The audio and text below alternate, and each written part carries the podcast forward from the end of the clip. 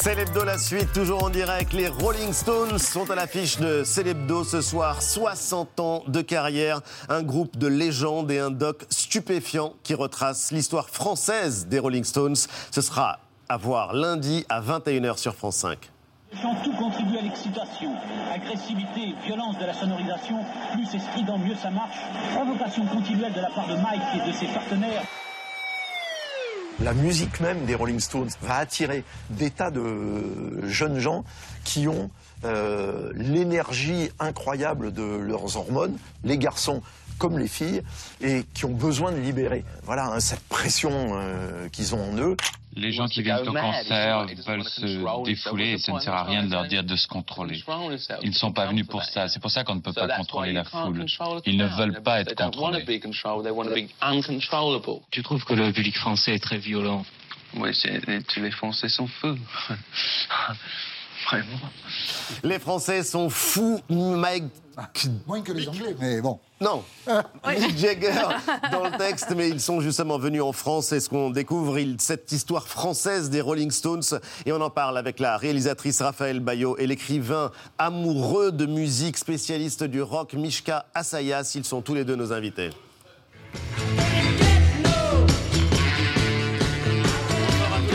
Bonsoir Ali. J'en ai. Euh, bonsoir tout le monde. Bonsoir. Bonsoir. Bienvenue Raphaël Bayot pour euh, co-réaliser avec Élise Lebivic euh, ce documentaire euh, passionnant, l'histoire française des Rolling Stones. Ce sera diffusé donc lundi à 21h sur France 5. C'est vraiment un documentaire stupéfiant et au sens littéral du terme. Mishka Sayas, Very Good Trip, c'est l'émission rock d'Inter tous les jours du lundi au jeudi à 21h et évidemment sur podcast. Vous êtes un grand fan des Rolling Stones et vous avez signé cette Bible, le nouveau dictionnaire du rock. Pas tout seul. Hein. Pas tout seul. Et là, il y a qu'un tome. Hein. Oui, oui, et, encore. Et encore, là, vous me diminuez, là. C'est qu'on a laissé les Beatles dans l'autre tome et qui est euh, au bureau. Ah parce que ah dans votre documentaire, euh, Raphaël, il y a des archives, il y a des témoignages, il y a des images absolument magnifiques. Et c'est l'une des manières les plus original de raconter l'histoire d'un groupe mythique dont on pense absolument euh, tout savoir et son rapport euh, à la France. Il y a un lieu dont on va parler, la Villa Nelcotte, des concerts euh, totalement déjantés dans les années 70. Un documentaire stupéfiant parce que c'est inséparable. Les Rolling Stones, la musique, et la drogue, c'est un trio qu'on ne peut pas euh, défaire. Alors je pense qu'il n'y a pas un groupe au monde qui incarne davantage le fameux slogan sexe, drogue et rock'n'roll. Vous avez, vous j'arrive pas à le dire. Sexe, drogue et rock'n'roll. Voilà. Puisqu'évidemment, le sexe, il y en a beaucoup, on va peut-être en parler. On va en parler. La drogue, Keith Richards, évidemment, la figure peut-être du junkie du rock la plus éminente. Oui. Et le rock'n'roll, évidemment, ils ont euh, enchaîné des tubes comme des lingots d'or. C'est pas 5, 6, 7, 8 titres, c'est 50 titres inoubliables. C'est vraiment merveilleux. C'est vraiment le plus grand groupe de rock du monde ça dépend des avis, oui. non, mais mouillez-vous. En tout cas, on peut ah. dire que ce sont les, les, derniers des derniers des. Ah, bah les survivants, ah, bah ça, c'est sûr. Ah, bah oui, oui, ils ont enterré tout le monde. Oui, oui. Ah, non, mais ça, ça d'accord, oui. Et c'est très oui, c'est vrai. Ah, bah oui. Des titres euh, que toutes les générations connaissent, euh, vous en parliez justement, ils sont le diable, les Stones, avec euh, ce titre. Sympathy for the Devil. Un mot d'ailleurs pour nous expliquer l'importance de cette chanson, c'est euh, Mick Jagger. On va entendre euh, le son qui parle, euh, cette chanson de la guerre, qui parle des Kennedy assassinés, oui, mais qui vous parle savez... du diable. Le diable, c'est moi, c'est vous. Absolument, mais il y a une source qui est le Maître et Marguerite de Bulgakov, qu'il avait lu, et donc il met en scène effectivement un personnage très théâtral, presque shakespearien, qui incarne, je dirais, tous les avatars du diable tout au long de l'histoire. Donc il était là, effectivement, quand Kennedy a été assassiné, il était là quand le Blitz a fait pleuvoir les, bombes sur Londres, et il était là, même, enfin, quand, même du temps de la peste noire. Enfin, c'est lui qui était derrière tout ça. Et il est le diable et il joue avec cette image. Il s'adresse à nous. Please uh, allow me to introduce myself. il est très Je vais vous dire, il est, oui, mais ça, et ça, c'est les Stones. Ce sont des gentlemen. Il y a toujours cette idée qu'on a toujours pensé qu'ils étaient des voyous, etc. En fait, ils viennent de milieux plutôt, plutôt, je dirais, confortables etc. Et en effet, ils ont plutôt incarné la rébellion contre l'establishment, contre la société, contre la famille, etc. Mais en fait, les prolétaires, c'était les Beatles, hein, en réalité. Quand on vous a demandé, vos, chansons préférées des Stones, Raphaël, vous avez. C'est Gimme Shelter. Gimme Shelter. Pour l'intro de cette chanson qui reste pour moi. Alors écoutez. Hmm. Toujours cet hommage euh, vraiment aux racines du blues américain. Et c'est des Anglais qui apprennent aux Américains ce que c'est que le blues, ce que c'est que la musique noire américaine. Et c'est un, des côtés les plus fascinants, je crois, de oui. Bah, ils font prendre conscience aux Américains qu'ils ont un trésor qu'ils ont toujours négligé. C'est-à-dire qu'en fait, c'est ça que le. Que ce soit les Anglais qui euh, oui, le fassent. avec leur génie commercial. Et en Par exemple, dans le documentaire, que Mick Jagger s'inspire dans, cette, dans sa gestuelle si connue, son déhanchement, de Tina Turner. De Tina Turner. Oui, oui. Qui lui explique comment on fait. De James Brown. Ah, oui. Pour en gros faire l'amour au public. Oui, oui, oui. Bah, côté féminin de Jagger. Hein, et euh, dont vous parlez d'ailleurs dans, dans le dictionnaire quand on vous a demandé votre chanson préférée des Stones. Play with Fire. C'est pas la plus connue, mais c'est moi, c'est elle.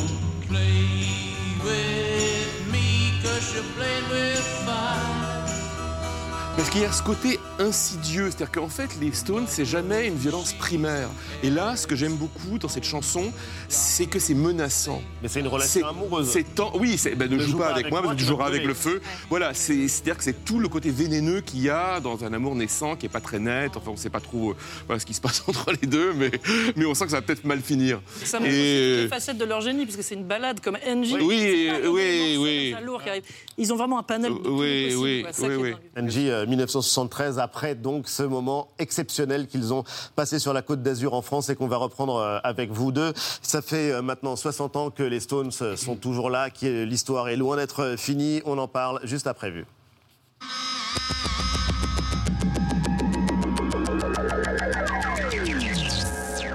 Pendant près de deux heures, 80 anonymes vont défiler devant vous et vous qui nous regardez, allez devoir tenter de découvrir leurs particularités en vous basant uniquement sur leur physique. Tell me, boy, how in the fire what you feel? If you couldn't get me back. Mmh, je sens la vibe, je sens la soul dans sa voix, mais waouh, c'est qui cette fille? En regardant leur visage, nous allons essayer de deviner leur métier, leur passion, leur folie cachée. Mais attention aux pièges. Attention aux préjugés, attention aux délits de faciès et surtout méfiez-vous des apparences car c'est bien connu, l'habit ne fait pas le moine.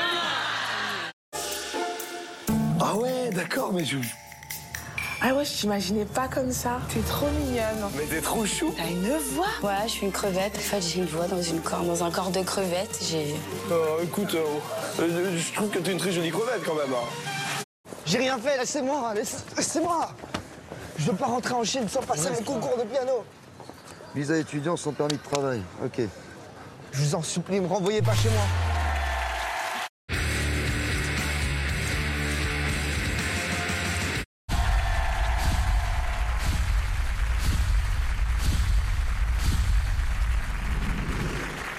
Les six comédiens, lequel a joué avec toi dans Alice Nevers? C'est le défi qui fait tourner les têtes. En enfilant un cintre autour de la tête, la voilà qui tourne doucement. La communauté scientifique appelle cela le réflexe du cintre et cela fonctionne dans 95% des cas selon une étude très sérieuse. On ignore pourquoi la pression exercée sur la zone frontotemporale provoque un tel mouvement.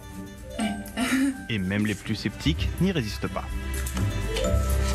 Pour cuisiner, pour se chauffer, aurons-nous suffisamment de gaz cet hiver? La question peut inquiéter, mais elle se pose bel et bien aujourd'hui. Depuis deux jours, l'un des robinets d'approvisionnement est coupé. La France ne reçoit plus aucun gaz russe de ce gazoduc ici en bleu, passant par l'Allemagne. La Russie, qui fournit habituellement 17% de notre gaz, a mis ses menaces à exécution.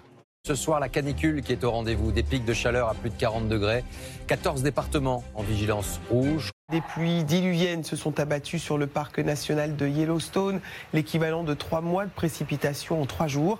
Cela a provoqué des glissements de terrain et inondations sans précédent, battant des records vieux de plus d'un siècle.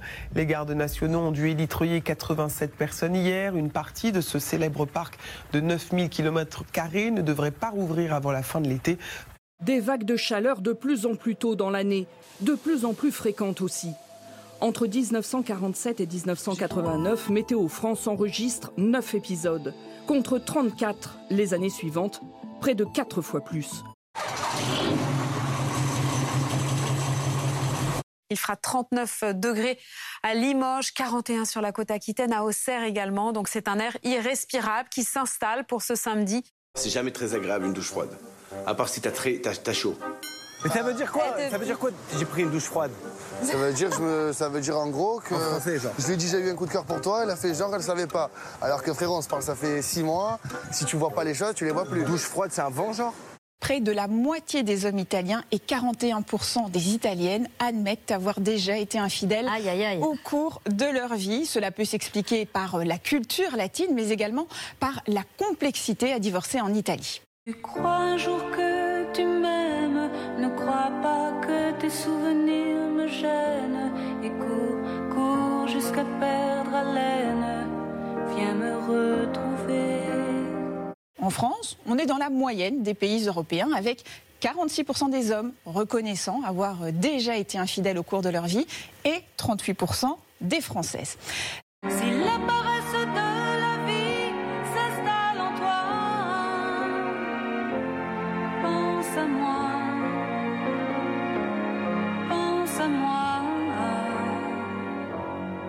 Les femmes reviennent de très loin. Jusqu'en 1975, une femme adultère risquait de trois mois à deux ans de prison, alors qu'un homme n'encourait qu'une simple amende.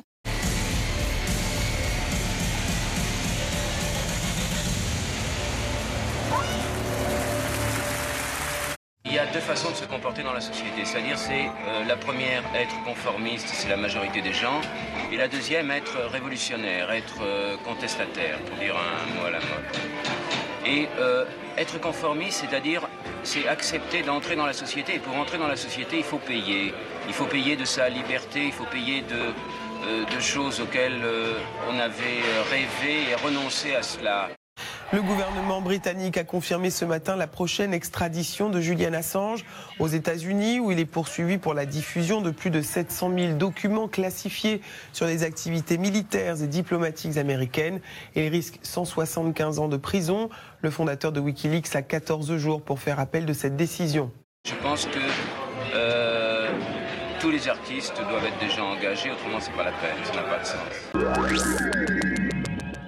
C'est l'hebdo, toujours avec nos invités Mishka Sayas, l'encyclopédie du rock, euh, le very good trip d'Inter et l'histoire d'un very bad trip pour le coup, mais d'un très beau trip musical. C'est euh, justement ce voyage que vous racontez, euh, l'histoire française des Rolling Stones, Raphaël Bayot, dans ce doc stupéfiant passionnant et qu'on recommande. Et du coup, c'est l'occasion, Mélanie, de... Rappeler de leur image et de surtout de voir à quel point les bad, boys, voilà, quand ils arrivent. vraiment des bad boys? Bah il y, a débat visiblement. Bon quand même il faut se souvenir que quand les Stones débarquent en France on est euh, au début des années 60 en pleine euh, période euh, yéyé salut les copains. Donc c'est je sais pas France Gall Claude François Hugo Frey au beau milieu. Oui oui bah, vous avez euh, les Stones qui dynamitent euh, les ondes, les codes aussi, avec cette image quand même de, de, groupe complètement déjanté, euh, et ah cette image de l'antigendre idéal. Hmm. C'est ce que rappelle le producteur, directeur général de TV5 Monde et fan spécialiste du rock, Yves Bigot.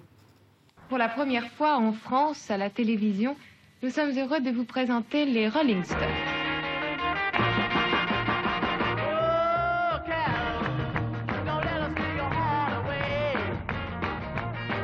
France la contribution des Rolling Stones à l'histoire euh, du rock, mais même à l'histoire de la société euh, de la deuxième partie du XXe euh, siècle. Elle est absolument majeure.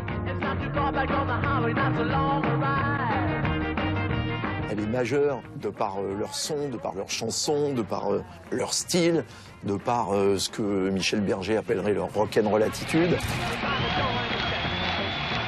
de par le fait d'avoir fait de leur transgression quelque chose de glorieux, un, panache sulfureux. Hein.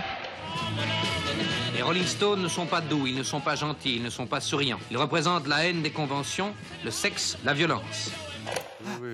Ouais, euh, la transgression qui devient un, modèle. Et dans le doc, d'ailleurs, il y a euh, le euh, journaliste anglais Nick Ken qui parle carrément de cataclysme. à l'époque. Mais il faut se. c'est pas vous les copains, je ne vous oublierai jamais ce qui se passe sur les ondes à l'époque. Hein. Ils arrivent avec Satisfaction dans Satisfaction, il y a des paroles qui racontent Je peux pas te voir aujourd'hui parce que j'ai mes règles. Because I'm on losing streak. Bon. On est quand même très loin des vieilles gentils avec leurs couettes. Quoi. Hein. Donc évidemment, ça parle aux jeunes, puisque les jeunes de l'après-guerre n'ont qu'une envie, eux, c'est qu'on leur parle de leur propre réalité, pas qu'on leur crée un monde. Mmh. Et on est 80 68 là, ouais. Exactement. Et donc c'est ça qui est merveilleux. Aux années 60, imite fin, là, les années dorées, on va dire, euh, des mièvres euh, qu'on a pu connaître dans les années 60. Enfin, pas moi, je vous rassure quand même. Mais, euh, bah, ils, sont, ils représentent quand même aussi les années 60. Hein, ils sont en plein dedans. Ouais, ils sont en plein dedans. Puis, il faut pas 68, oublier. Mais là, c'est présenté comme un ouragan, les Stones. Un ouragan qui débarque en France et qui met une grande gifle à tout faut le quand monde. même, enfin, c'est pas une question de bémol, mais enfin, tout ça n'est pas lié au hasard. Enfin, ils avaient un manager qui s'appelait Andrew Le Goldham, qui a vu quel était le succès des Beatles. Il s'est dit, les Beatles, ils sont en uniforme, ils sourient, ils ont des cravates, etc. Il faut faire le contraire. Donc, et la première couverture qu'il y a eu, qui a mis les Stones au centre de, de, de, de l'actualité et de la société en, en Grande-Bretagne, c'était laisseriez-vous votre fille sortir avec un, un Stone? Et c'était des hommes des cavernes. Ils avaient des vieux pulls, euh, ils n'étaient pas, ils étaient pas quoi. C'était Bah, évidemment. Tout ça est fabriqué. Et Keith Richards décrit dans son autobiographie Mais les ce- Stones comme des barbares Mais vous savez, aux portes de mais vous Rome. savez, mais, mais oui, ah oui, ben c'est ça. Mais vous savez, moi, je sais pas, j'ai- fait un livre de conversation avec Bono de, de YouTube. Il me dit, ce sont des gentlemen. Ils ouvrent Ouais, la porte sûr. aux dames. C'est du marketing. Ils sont charmants. Ce sont des gens charmants. Enfin, Brian, chez Brian Jones, il y avait un majordome. Pas seulement. Il y avait un majordome. Il leur demandait qu'est-ce que vous voulez boire, messieurs? Il leur apportait, etc. Ce Enfin, sont, il y a un yacht aussi club une quand on les façon voit. sombre dont on va ouais. parler dans un instant. Oui, mais bien entendu, mais c'est pas incompatible. Ils sont peut-être gentlemen, mais les gens qui viennent les voir, eux, le sont moins, parce que alors, les Oui. salles de spectacle, Antoine le racontait, Ah, mais- elles sont dévastées, l'Olympia, euh, c'est du souvient, voilà.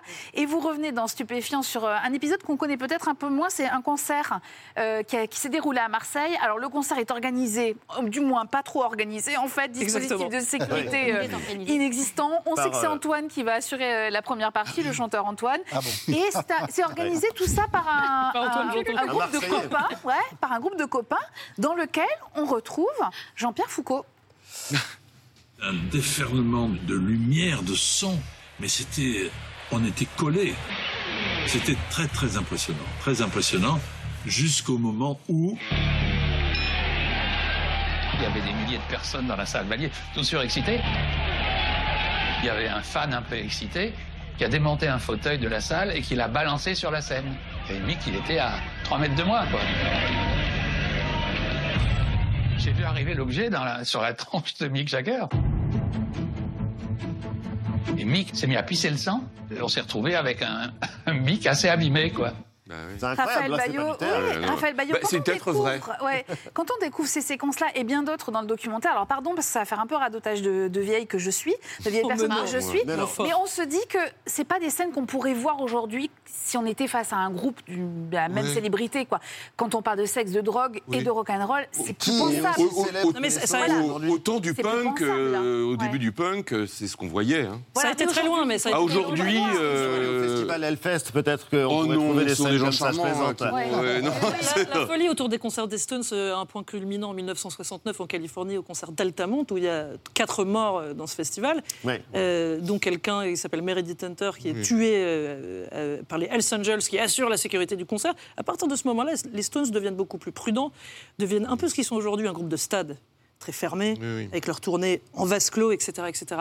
Mais c'est vrai que c'est des scènes qu'on pourrait absolument plus imaginer aujourd'hui. ce qui est passionnant, Raphaël, quand on voit le documentaire, c'est euh, justement, ils sont en tournée, une énorme tournée aux États-Unis, ils sont vidés, épuisés, drogués jusqu'aux yeux. Et donc, euh, il y a ce voyage en France, donc en 1971, euh, ils sont poursuivis pour des problèmes de drogue, ils peuvent plus aller en Angleterre, ils ont un problème avec le fisc anglais. c'est surtout Surtout ça. ça, hein. Et donc, Ah ouais. ils Ouais, s'installent sur la côte d'Azur, dans un endroit qui est absolument euh, mythique. Et euh, cet endroit, justement, vous le filmez, il est inséparable de leur histoire, C'est la euh, villa.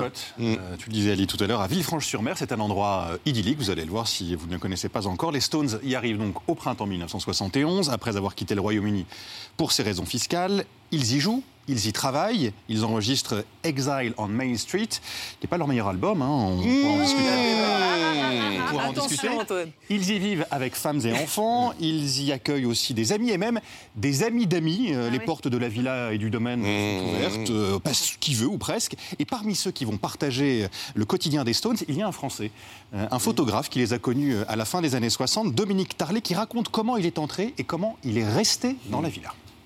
les gens qui bossent pour les Stones me disent Oh, t'as qu'à descendre dans le sud, et puis quand tu seras là, on verra ce qu'on peut faire.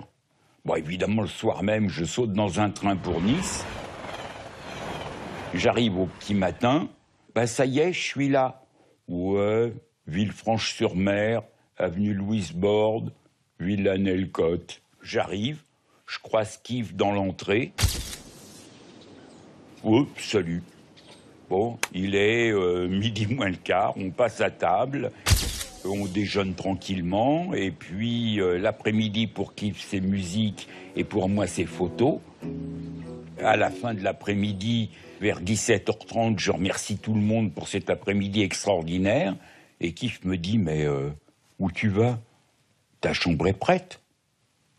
Et je suis resté six mois. Mois. Et pendant ces six mois, euh, Dominique Tarlet va photographier, on en a vu quelques exemples déjà, la vie des Stones. On a donc une bonne idée de ce qui s'est passé, mais on ne sait pas tout, euh, Raphaël Bayou. Pourquoi ces quelques mois passés dans cette villa, six mois environ, ont-ils autant marqué les esprits?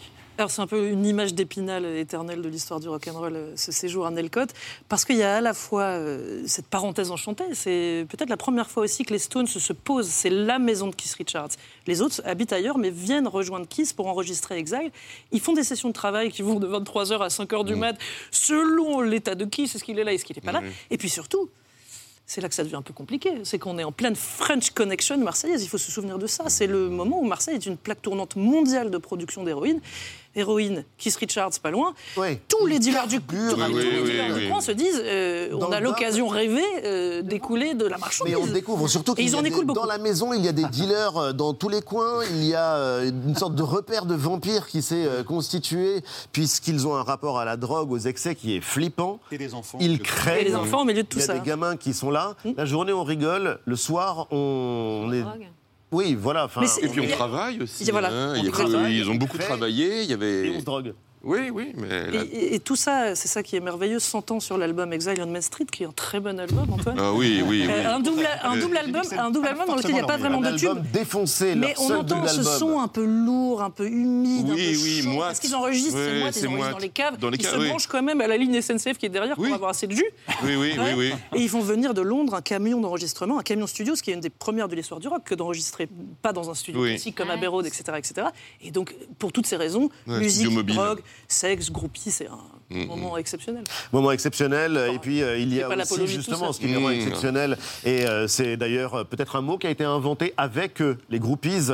Ça devient, les Stones, un phénomène de société. Il y a donc le bassiste Wyman qui aurait peut-être inventé le mot groupie. En tout cas, il y a des femmes, des filles, parfois de très jeunes filles, absolument partout. C'est une histoire de sexe, ça a manqué à sexe, drogue et rock'n'roll, mais pour le coup, ça, ça n'est pas de la légende. C'est une histoire très, très compliquée avec laquelle il faut prendre un peu de pincette.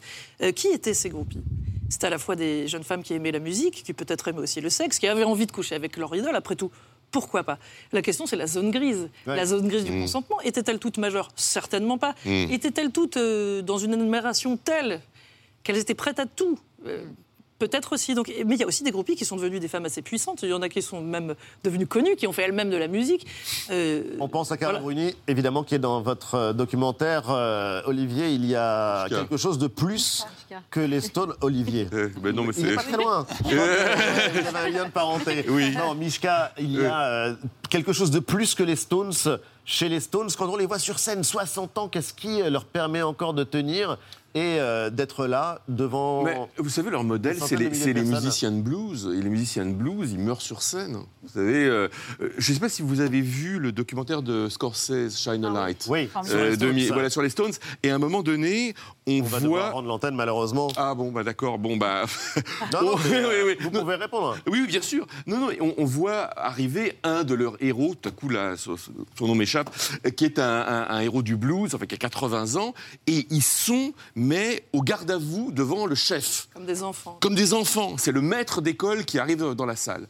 Et tout à coup, c'est euh, le type, il a joué avec Buddy Waters, etc. C'est. Euh, ça va me revenir, c'est horrible, c'est là, c'est l'âge. Non, c'est l'émotion. Oui, oui, oui, plus jeune que les Stones.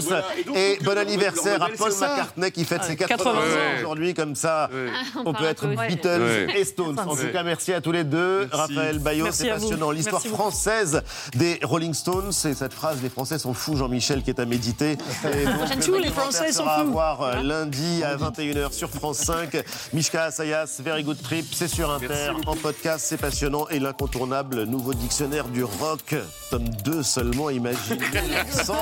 Voilà. C'est les beaux se termine. Merci les amis, merci à vous de nous avoir suivis lundi 19h. Après, j'espère, la canicule, vous avez rendez-vous avec Babette à 19h. Et c'est à vous.